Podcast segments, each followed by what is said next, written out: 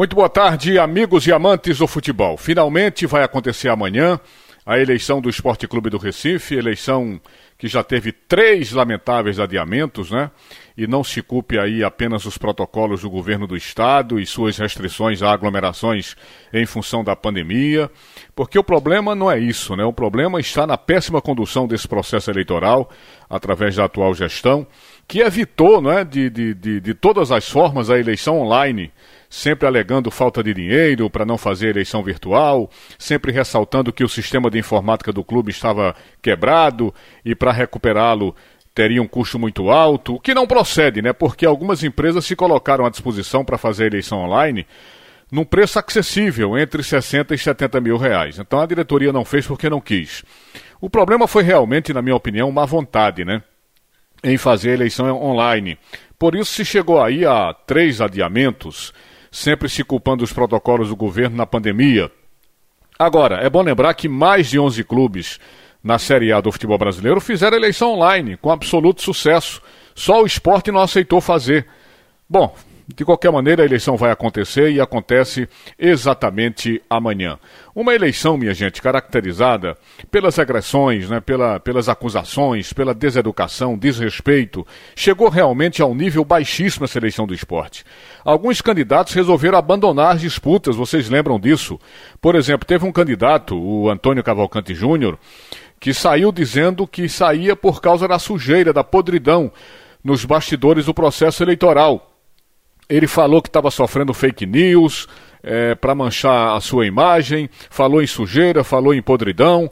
Teve um outro candidato que também abandonou a disputa, que foi o candidato Luiz Carlos Belém, que foi acusado, inclusive, de largar a sua candidatura por ter recebido 30 mil reais para apoiar o candidato Delmiro Gouveia. Aliás, o próprio Luiz Carlos Belém se apressou em fazer um comunicado negando que isso tenha acontecido, mas é, ficou aí a suspeição no ar. O candidato Eduardo Carvalho é quem tem falado mais nesse baixo nível da eleição. Ele disse, inclusive, que não há precedente na história do esporte de um processo eleitoral mais acafajestado, conturbado, obscuro, pusilânime. Palavras que ele colocou para classificar esse período eleitoral. Então ele acha que está havendo muita anarquia, muita falta de compromisso, muita falta de pudor. Tivemos também o candidato Delmiro Gouveia, né?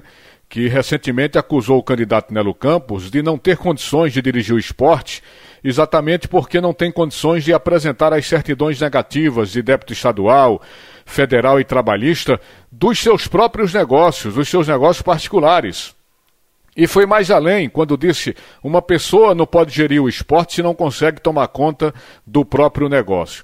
O candidato Nelo Campos disse que esse tipo de certidão não é exigido no estatuto e que o candidato Delmiro estava apenas querendo agredir e baixar o nível da eleição.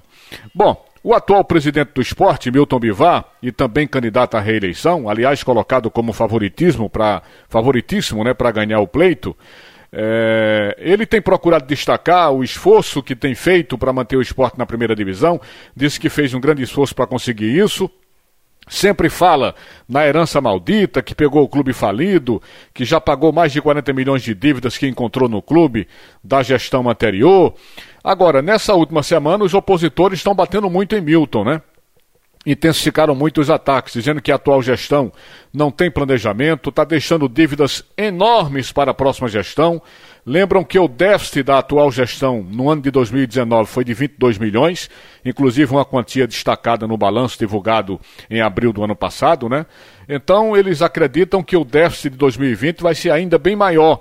É bom lembrar que o balanço do esporte ainda não foi divulgado. Ele tem até o final deste mês para divulgar o balanço de 2020. Então, minha gente, estão divulgando também nas redes sociais que há uma série de ações de funcionários e jogadores que botaram o clube na justiça. Ressaltam também que os funcionários do clube estão com três meses de salários atrasados. Enfim, percebe-se claramente a que nível chegou essa conturbada eleição do esporte. Então esperamos que amanhã a eleição pelo menos transcorra né, num clima mais amistoso e, evidentemente, respeitando, como sempre, os protocolos passados e orientados pelas autoridades do Estado para evitar a proliferação da pandemia. Vamos aguardar e vamos acompanhar tudo o que vai acontecer amanhã. Vocês acompanham tudo aqui na Rádio Jornal. Obrigado a todos. Sigam aqui na programação da Rádio Jornal. Vem aí o primeiro tempo do assunto é futebol. Comando Roberto Queiroz. Boa tarde, Recife. Boa tarde, Brasil.